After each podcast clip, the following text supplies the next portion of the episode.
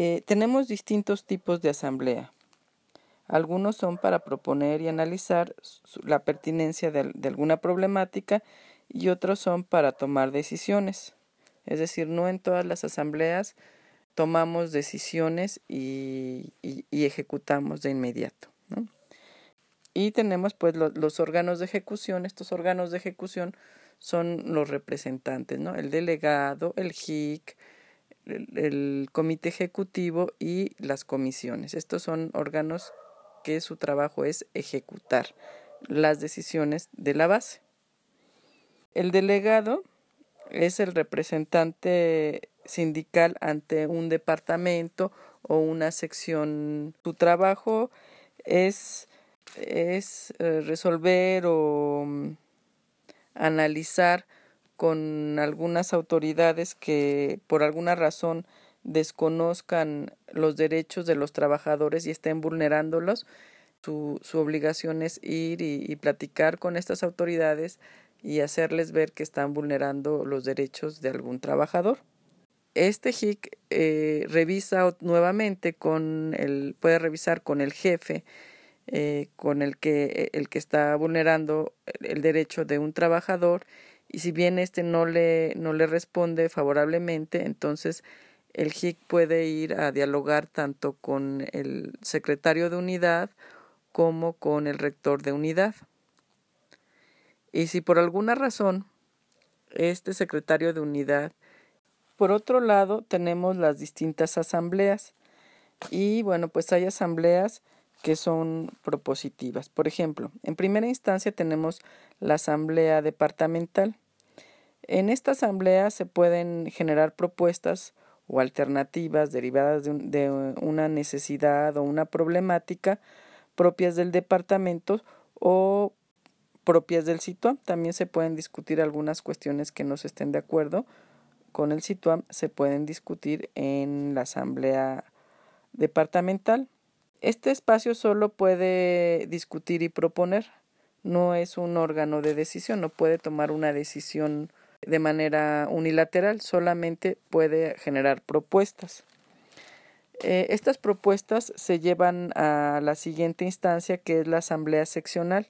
Esta asamblea seccional es la asamblea de toda la unidad académica. Pueden, en la asamblea seccional pueden ir todos los todos los trabajadores que quieran y les interese, tienen que ir los delegados, los comisionados, los HICS.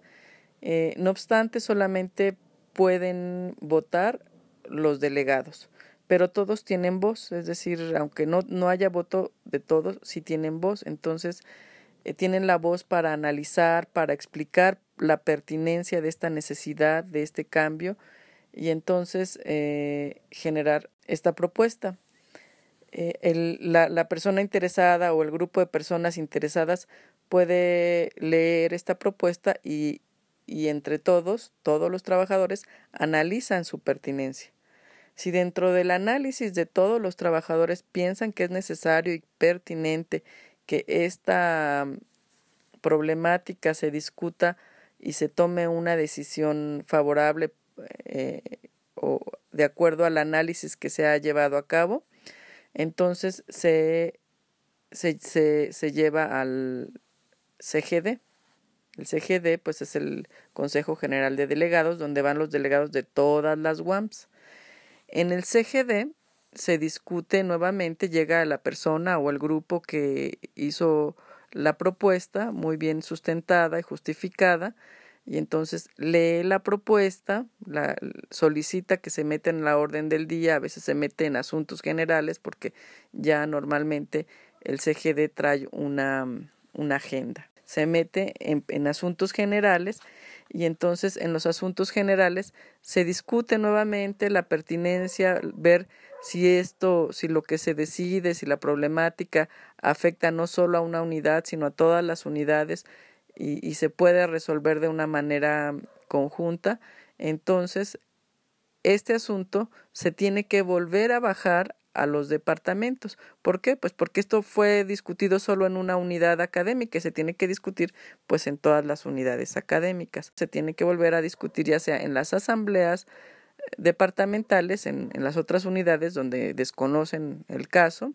de la decisión que toma su departamento, de la de la decisión que toma su sección, entonces llegar al, al siguiente CGD y en el siguiente CGD se toma ya una decisión, o sea, ya se aborda, se pone en un punto del, del, de la orden del día y entonces ahí ahora sí se toma la decisión de la pertinencia o no esta propuesta.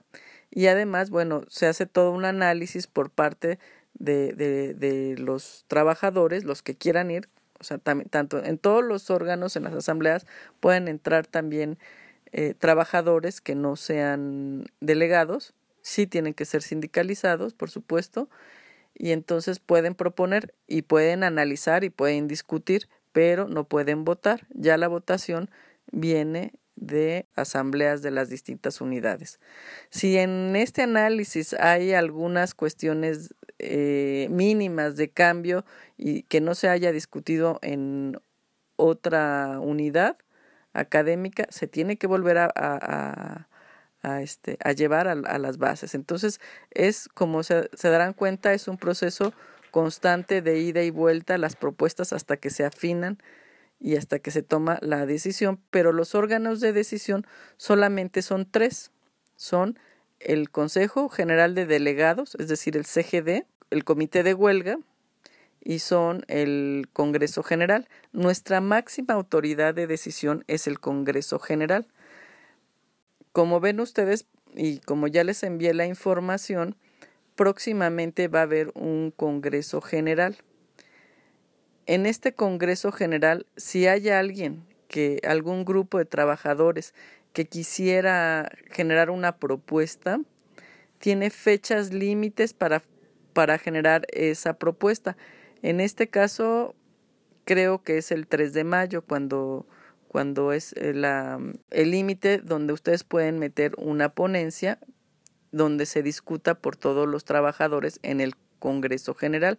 El Congreso General pueden ir todos los trabajadores, no está limitado a delegados y no está limitado a comisiones, sino ahí incluso hay un día que se les da a todos los trabajadores, el primer día de Congreso, pueden ir todos para que en ese día se puedan este, analizar y discutir las propuestas de, de, los documentos, porque ustedes, va, o sea, cada uno o cada, cada el que tenga una necesidad, alguna propuesta, algún documento de, de, de propuesta, y entonces pues lo tendrá que leer, lo tendrá que analizar junto con la gente y entonces en su caso se podrá tomar decisiones dentro del Congreso General.